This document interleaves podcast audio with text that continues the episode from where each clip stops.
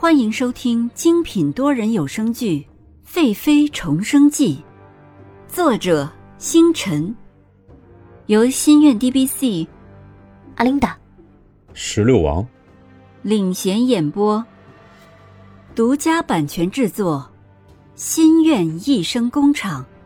欢迎您订阅收听。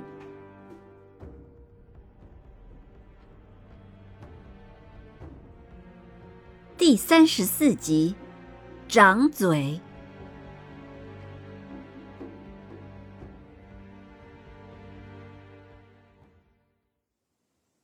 尹宁鹤知道这声是蓝静怡给自己摆架子，于是不理他，轻声的说：“绿儿，慢点出来，把花给我。”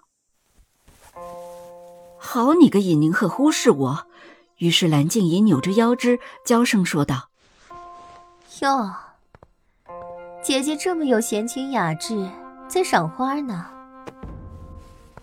尹宁鹤接过花，转过身看着蓝静怡，不说话。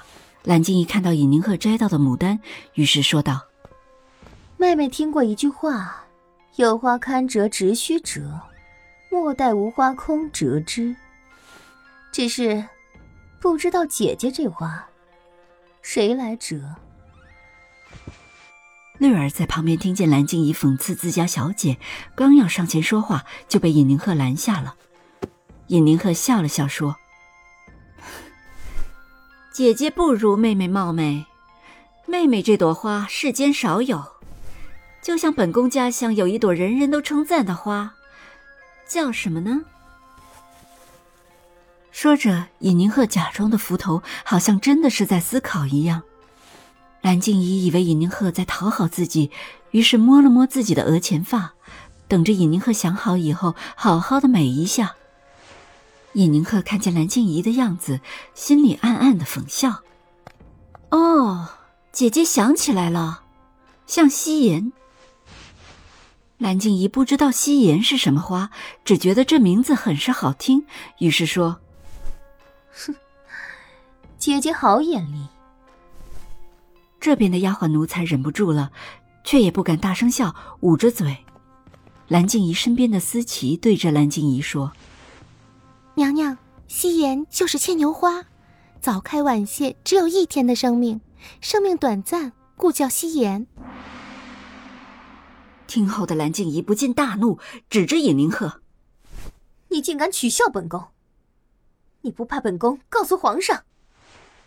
这时，尹宁鹤给翠萍使了个眼色，翠萍走上前，啪啪啪扇了思琪三个耳光，来的突然，一帮人都傻了。思琪的脸一下肿了起来，却因为出其不备，傻的站住了。这时，尹宁鹤厉声道：“兰妃不懂尊卑有别，见到本宫不请安，下人在身边却不提醒，赏三个耳光以示警戒。”蓝静怡想不到尹宁鹤会这样。不服气的说道：“好你个尹宁鹤，你还真以为你是贵妃？谁不知道那是你用尚方宝剑威胁皇上得来的？你还敢打我的人？”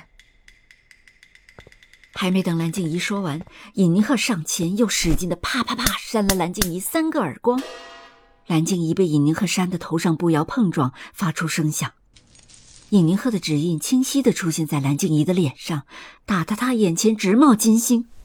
尹宁鹤目中波光流转，扫了一下四周，眼睛凌厉的说：“兰妃从小户出来，宫中规矩多，一时学不全。本宫不怪，只怪身边的奴才不懂规矩，不知道提醒自己的主子。于是本宫就叫自己的宫女提点了一下，但兰妃仍是不懂规矩，以下犯上。”恶语相加，所以本宫不得不出手来亲自提点一下妹妹。只是希望这种小错只是犯在本宫面前，若哪一日在圣上面前有失规矩，丢了皇家的脸面，那才可怕。尹宁鹤顿了顿，走进蓝静怡，说道：“还希望妹妹不要记恨本宫，本宫可是一心为妹妹着想呀。”我们起驾回宫。说完，尹宁鹤看也不看蓝静怡一眼，直接扶着翠萍的手回宫。不理身后蓝静怡他们一帮人还在那傻傻的站着，还没有反应过来。路上，尹宁鹤慢慢的走着，担心自己刚刚动了气，还那么使劲儿的打了蓝静怡，自己会不会动了胎气？等蓝静怡回过神的时候，尹宁鹤早已消失在御花园中。蓝静怡气的转身打了思琪的脸：“没用的东西，自己挨打还连累我，这口气我一定要出。走，去养心殿。”洛宣城刚刚批完奏章，正喝茶休息。黄公公匆忙的走进来，回皇上，兰妃娘娘哭哭啼啼的想要见皇上，不知道皇上见吗？洛宣城目光一紧，哭哭啼啼的，这偌大的皇宫，谁会让他哭？难不成是尹宁鹤？嗯，让他进来吧。门外的黄公公正要宣兰妃进来，话还没说完，蓝静怡就扭着身子哭哭啼啼的进来了。皇上，皇上，可要为臣妾做主啊！洛宣城想不到蓝静怡会以这样的样子出现在自己的眼前，当看到蓝静怡的脸，不禁目光紧了紧。蓝静怡的脸怎么会被人打了耳光？于是走了下来。蓝静怡看洛宣城走了下来，忙快走了几步，抱住洛宣城，哭着说：“皇上，你看臣妾的脸。今日在御花园赏花，臣妾看见尹贵妃姐姐也在赏花，就走了过去，想和姐姐说会话。臣妾知道贵妃姐姐对臣妾不顺眼，臣妾想后宫安定。”皇上才能安心的在前朝，于是就忘了请安，热情的和姐姐说话。谁知姐姐不领情，不仅打了臣妾的宫女，还打了臣妾。还望皇上臣妾做主呀！果然是尹宁鹤做的，这个女人真是胆子越来越大，大的现在完全不把自己放在眼里了。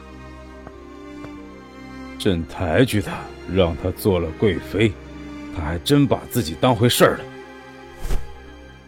蓝静怡看皇上动怒了，知道皇上心里还是想着自己，于是又和自己的丫鬟添油加醋的把今天在御花园的情景再现了一下。洛宣城越听越来气，于是拉着蓝静怡去了舒心殿。